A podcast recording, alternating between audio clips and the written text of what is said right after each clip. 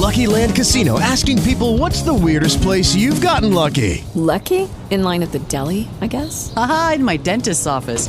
More than once, actually. Do I have to say? Yes, you do. In the car before my kids' PTA meeting. Really? Yes. Excuse me, what's the weirdest place you've gotten lucky? I never win and tell. Well, there you have it. You can get lucky anywhere playing at LuckyLandSlots.com. Play for free right now. Are you feeling lucky? No purchase necessary. Void where prohibited by law. 18 plus. Terms and conditions apply. See website for details. Hola, estamos de vuelta con otra emisión de las 3 del día, la primera del año y por supuesto la dedicaremos al deporte, en especial al béisbol. Acompáñanos en este Zoom informativo que ya comenzamos. La Serie Nacional número 61 se iniciará el 23 de enero en todo el país con la misma estructura de la anterior campaña. Desde la semana pasada se han ido conformando las nóminas y para conocer más detalles del proceso tenemos en línea vía WhatsApp al comisionado nacional Juan Reinaldo Pérez. Adelante. El proceso de conformación de los equipos que participarán en la 61 Serie Nacional comenzó desde el 4 de enero con la provincia de Holguín y viene concluyendo el día 11 a la 1 y 30 de la tarde con la conformación del equipo de los industriales. En estos momentos, en el día 10, vamos a estar confeccionando el equipo de Pinal del Río en la mañana y Artemisa en la tarde. Este proceso realizado por todas las provincias ha sido un proceso con muy buena organización y un alto grado de clima motivacional en los territorios, donde se ha podido apreciar, independientemente de que ha sido un año atípico por el tema de la pandemia, es decir, no se han podido desarrollar en, ningún territorio los campeonatos provinciales, pero sí se ha visto que con condiciones específicas, excepcionales, se ha desarrollado un proceso de preparación, ya que nuestros atletas tienen como costumbre, como tradición, el entrenamiento, la práctica de deporte. Estos entrenamientos se han hecho en un momento determinado, monitoreado o de manera individual, con orientaciones precisas para cada atleta, para luego, a partir del 15 de noviembre, eh, se orientó el inicio concentrado de las preparaciones, de los entrenamientos. Estos entrenamientos en la mayoría de los casos ha durado 10 semanas. Es un proceso de preparación que está conformado por diferentes fases. Esta primera fase es para llegar al inicio de la serie, pero bueno, eh, es un evento de larga duración donde dura 75 partidos, aproximadamente eh, casi 6 meses de competencia, donde en este proceso se interrelacionan los momentos de preparación y competencia con un modelo de preparación que se ajuste fundamentalmente a las características del evento y a las características de los atletas. La mayoría de los equipos tienen una conformación de atletas con figuras jóvenes y veteranos, donde le dan un poco de mayor integridad a los equipos. También prima en la mayoría de todos los territorios un cuerpo de dirección con experiencia y también hemos podido palpar la utilización, es decir, la inclusión de la ciencia en función de los procesos de entrenamiento. Estas actividades que se van a, que se, que se están desarrollando en el marco de la 61 Serie Nacional también la conforman eh, un curso de preparación para todos los, los participantes en la serie en cuanto a entrenadores, árbitros, eh, chequeadores técnicos, chequeadores de árbitros, estadísticos, informáticos, eh, trabajo de scouting, lo cual tendrá su colofón de vía presencial en el Estadio Latinoamericano del 11 al 13 de enero. Otras modalidades que se han utilizado es la vía online, con un predominio de la vía online.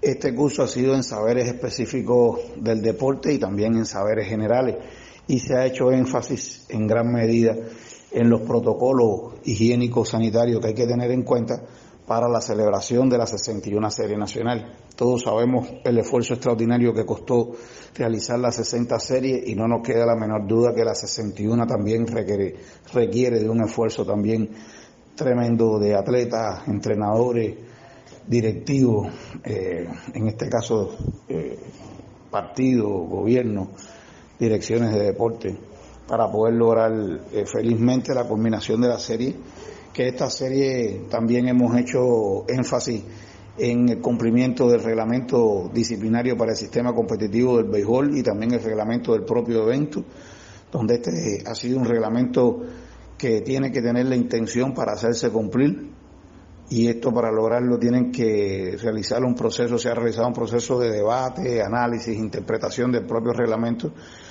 para poder cumplir con, con, un, con un evento con, con como lo requiere. Juan Reinaldo, si pudiera darnos detalles de las actividades previas a la serie.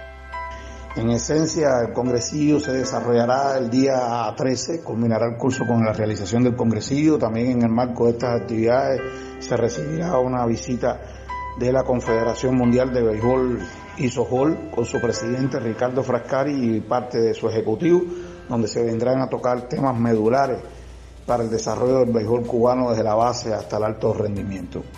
Por otra parte, el día 14 de enero se desarrollarán una serie de actividades en el país en homenaje al 60 aniversario de la creación de nuestras series nacionales por nuestro comandante en jefe en 1962 en el Estadio Latinoamericano.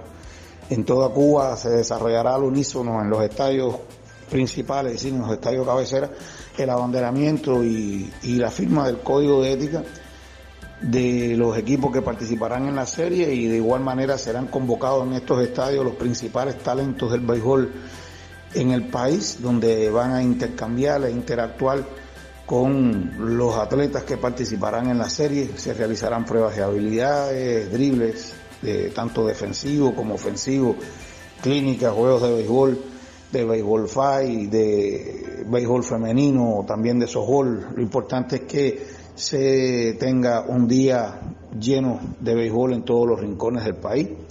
Finalmente, en la noche se realizará en el Estadio Latinoamericano un juego de béisbol en homenaje a, la creación de la, de la primera serie nacional y también serán reconocidos y homenajeados eh, fundadores de esta primera serie.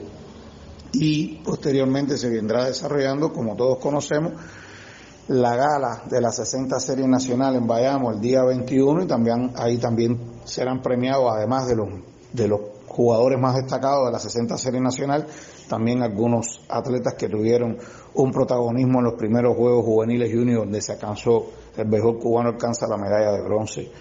Y el día 23, bueno, como todos conocemos, es la inauguración de la serie, igual en Granma, en Bayamo, con el encuentro eh, de los alazanes contra los cocodrilos. Y finalmente el día 25 se desarrollará en todo el país eh, nuestro, nuestra serie nacional al unísono, todos los equipos que faltan por participar y se ha convocado a todas las selecciones, a todos los jugadores que realicen un béisbol, que ejecuten un béisbol de día a día, un béisbol para pueblo, con entrega, dedicación en el terreno y que se compita con honor y con dignidad.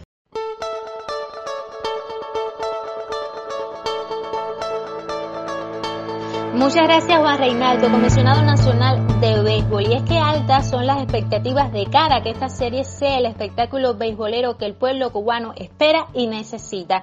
Nos adelantaba algunas actividades en estos días previos y como bien decía, ya se han conformado casi todos los equipos y el proceso ha transcurrido con normalidad. Una de las primeras selecciones en darse a conocer fue la de Guantánamo. Desde la tierra del Guaso nos llega el reporte de la periodista Vivi González. Saludos, gracias por el contacto. Efectivamente, ya se oficializó la nómina de Guantánamo rumbo a la 61 Serie Nacional de Béisbol, un conjunto en formación con promedio de edad que ronda los 24 años y que incorpora a 14 novatos a sus filas. Entre las principales figuras que vestirán la camiseta de los indios del Guaso se encuentran Pedro Pablo Revilla, Potentes Luger, que se destacó en los Juegos Panamericanos Juveniles de Cali al batear de 3-3 y empujar igual número de carreras en la victoria de Cuba sobre Venezuela durante las clasificatorias de ese certamen. Aquí Revilla jugará en la posición de receptor, aunque a decir de Agustín Lescaille, mentor de la tribu, alternará en funciones de primera base, receptoría y bateador designado. El segundo base Orneidis Rodríguez, quien se estrena en esta temporada, así como los jardineros Luis Jairo Echavarría, Over Luis Cremet, Biorgelvis Roque, son figuras aún en ascenso que destacan por sus buenas condiciones físicas demostradas en los topes de preparación. Por otro lado, tras dos meses de entrenamiento, el staff de lanzadores, bajo la guía del experimentado entrenador granmense Marcos Fonseca, ha trabajado en función de perfeccionar la técnica de lanzar y en el fortalecimiento de las capacidades capacidades físicas para evitar lesiones y adquirir una óptima forma deportiva el serpentinero Frank Navarro con 16 series nacionales, así como el tercera base Luis Sánchez y el jardinero Robert Luis Delgado, ambos con 14 ediciones en sus fichas, constituyen pilares en la nómina, pues con su experiencia están llamados a guiar a la selección de conjunto con los entrenadores. Para la venidera campaña beisbolera, el principal objetivo del conjunto más oriental es revertir el panorama desfavorable en el rendimiento colectivo que les permita salir del sótano y ubicarse en las primeras 10 posiciones, elevar la competitividad y ofrecer un buen espectáculo digno de la exigente afición cubana. Es todo por el momento en cuanto a la preparación del equipo de Guantánamo con vistas a la 61 Serie Nacional de Béisbol. Regresaremos con más. Gracias Vivi por este contacto. Esperamos nuevos reportes y que en esta temporada, de una vez y por todas, los guantanameros puedan salir del sótano de la tabla de posiciones. Y para tener una valoración de los planteles enrolados en esta campaña, escuchamos ya los criterios especializados de Boris Luis Cabrera. Saludos, Angélica. Ya restan menos de 15 días para que comience la gran pasión de todos los cubanos, nuestra serie nacional de béisbol. Por estos días, los equipos participantes han ido oficializando sus nóminas al paso por las provincias de una comitiva de la Comisión Nacional encabezada por Juan Reinaldo Pérez Pardo y al momento de enviarte este comentario solamente queda por presentar la del equipo de industriales para que se pueda realizar el próximo jueves el congresillo técnico del torneo. Como se ha informado, esta serie tendrá la misma estructura de la campaña anterior, con 75 partidos por equipo en un sistema de todos contra todos a dos vueltas, con sus series de tres y dos desafíos, para dejar siempre libre para el traslado los lunes y los viernes. El único cambio con respecto al año anterior es que todos los enfrentamientos de playoff serán a siete juegos, comenzando desde cuartos de finales. Mirando el listado de los equipos, aparecen otra vez como favoritos los que ocuparon los primeros cuatro puestos en la campaña pasada, equipos que a mi juicio presentan, al menos en el papel, unas nóminas más sólidas, aunque en estos momentos no se puede precisar con exactitud cómo podrán utilizar algunas de sus estrellas que se encuentran contratadas en ligas profesionales, ni se conocen cuántos más lo estarán a partir de abril cuando comience la Liga Profesional Mexicana. Aunque los vigentes campeones nacionales de Granma, al igual que otros conjuntos, llegarán con algunas bajas a esta serie, sobre todo la de su mejor lanzador, tiene nómina de sobra para seguir siendo un equipo contendiente y al parecer podrán disfrutar en los primeros partidos, quizás un mes completo, de sus dos estrellas contratadas en Japón, Guillermo García y Alfredo Despaine, por el cierre de las fronteras de este país, por el incremento de la COVID-19, algo que sin duda le puede dar un buen empuje en el inicio del campeonato. En la misma situación está Matanzas, quienes también han sufrido las bajas de Yaciel Santoya y David Mena, que fueron para industriales y no podrán utilizar los primeros juegos a su astro Joan Llera por estar bajo tratamiento médico. Pero este es un equipo que a pesar de todo tiene una de las nóminas más fuertes de todas las que compiten. Las Tunas y Pinar de Río tampoco deben tener problemas para llegar a los playoffs. Los orientales ya nos tienen acostumbrados desde hace cuatro años a esto y tienen un equipo casi igual al del año pasado y los más occidentales son dueños de un picheo de altura, sin dudas el mejor entre todos sus contrarios, departamento clave para avanzar con viento a favor durante toda la campaña. Luego tenemos un grupo grande de varios elencos que se notan muy parejos, elemento este que va a caracterizar esta serie como viene sucediendo desde hace algunos años. Equipos como industriales, con una mejora ostensible en su picheo a pesar de perder figuras claves, Villa Clara, con un nuevo director como Pedro Joa, que aunque se niega a reconocerlo, es un mago en este mundo beisbolero. Holguín, también con un director que regresa como Tico Hernández y atletas que vuelven a su fila para redondear la ofensiva. Santiago de Cuba, que jamás se puede descartar de ningún torneo por su garra histórica. Ciego de Ávila, con una nómina llena de peloteros que saben lo que es ser campeón nacional, Mayabeque, con un bateo poderoso y una combatividad a toda prueba, y Camagüey, que ya demostró en la Serie 59 lo que es capaz de hacer y que llega ahora aprendiendo de sus errores. Todos estos deben dar un buen campeonato. Luego tenemos los casos de Santi Espíritus y Cienfuegos, equipos que tuvieron un excelente desempeño en la serie pasada, pero que han sido muy golpeados por algunos abandonos de atletas importantes. Ambos conjuntos son ahora mismo una incógnita para todos y tienen que demostrar en el terreno que son capaces en tan corto tiempo de suplir esas ausencias para repetir una actuación al menos cercana a la que realizaron en el torneo anterior. Los Piratas de la Isla es otro de los equipos incógnitos de este año y esa duda sobre su posible accionar tiene un nombre, Armando Johnson, un manager que regresa después de varios años y que los guió durante 18 campañas seguidas, dejando siempre una buena imagen sobre el terreno, pero que ahora encuentra un equipo que fue muy decepcionante en la serie pasada en casi todos los aspectos de juego.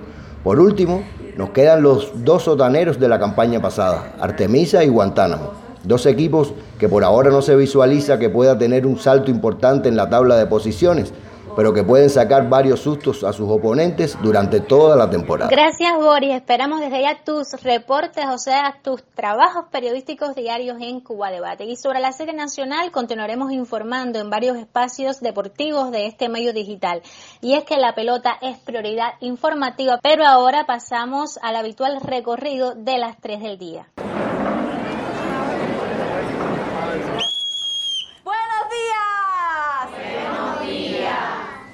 Pero, ¿pero qué es eso? ¿Ustedes no desayunaron? Otra vez. ¡Buenos días! ¡Buenos días! Ah, ¿cómo están ustedes? ¡Bien! Ah, qué bueno. Pues si ustedes están bien, yo ya estoy feliz. pues se acaban las vacaciones y comienza la escuela. ¿Quiénes quieren comenzar la escuela?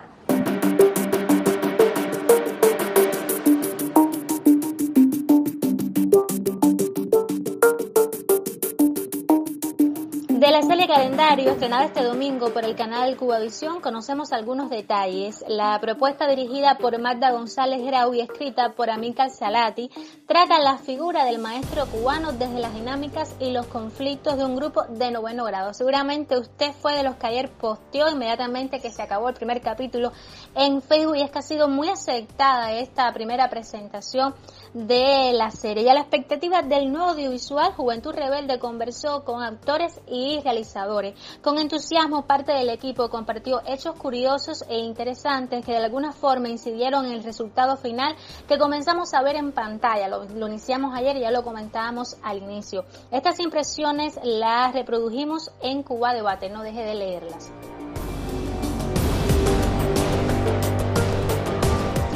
A las 9 de la mañana, hora local, llegó este lunes a Nicaragua el primer secretario del Comité Central del Partido Comunista de Cuba y presidente Miguel Díaz Canel Bermúdez al Aeropuerto Internacional Augusto César Sandino de esa nación. En nombre del pueblo cubano, trasladó al nicaragüense sus felicitaciones por la victoria del pasado 7 de noviembre. Posteriormente, el mandatario se reunió con cubanos residentes en Nicaragua y sostuvo un encuentro con amigos nicaragüenses solidarios con Cuba. En otro orden de información alimentada del ideario de emancipación y justicia social de la Revolución Cubana, fue fundada un 10 de enero de 1962 la entonces Escuela y hoy Facultad de Psicología de la Universidad de La Habana. Un poco antes, en los inicios de 1959, el destacado psicólogo cubano Gustavo Torroella fue llamado por el Che para crear un grupo especializado en el ámbito de la psicología. Otros detalles sobre la icónica institución la podrá encontrar en la portada de hoy, 60 años con Cuba, por Cuba y para Cuba, redactada por Manuel Calviño. Además, la mesa redonda de este lunes estuvo dedicada al tema.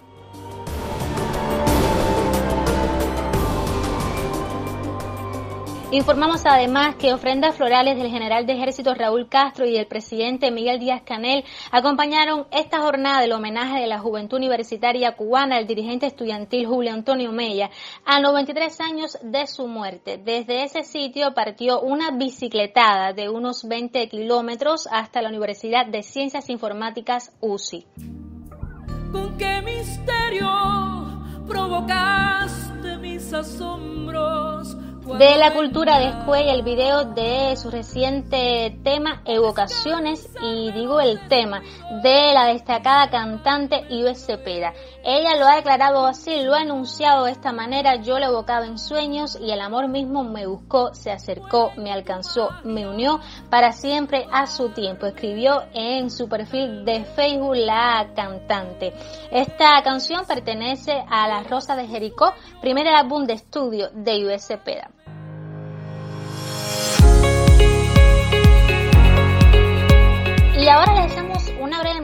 Y es que cuando las cooperativas fuera del sector agropecuario nacieron a modo de experimento, ¿no? Hubo un interés creciente en formar este tipo de organización. Sin embargo, en la actualidad no sucede lo mismo, a pesar de ser la forma de gestión más socialista. ¿Por qué hay más MIPIMES? Les recomendamos escuchar el podcast de Oscar Figueredo Reinaldo, Liceo Izquierdo Ferrer y Ariel González bajo el título Ante el nacimiento de las empresas privadas, quedaron olvidadas las cooperativas en Cuba. No se lo pierda, no deje de escuchar este interesante y concluimos como iniciamos con el ámbito deportivo. El Fútbol Club Barcelona renueva a un Titi hasta 2026 y podrá inscribir a Ferran Torres. Igualmente le recomendamos el especial Silvio Leonard y el arte de correr contra el tiempo de Jorge Luis Col Untoria. No se pierda esta entrevista. Hasta aquí la sección dedicada al deporte, este podcast de las 3 del día. Hasta un próximo encuentro.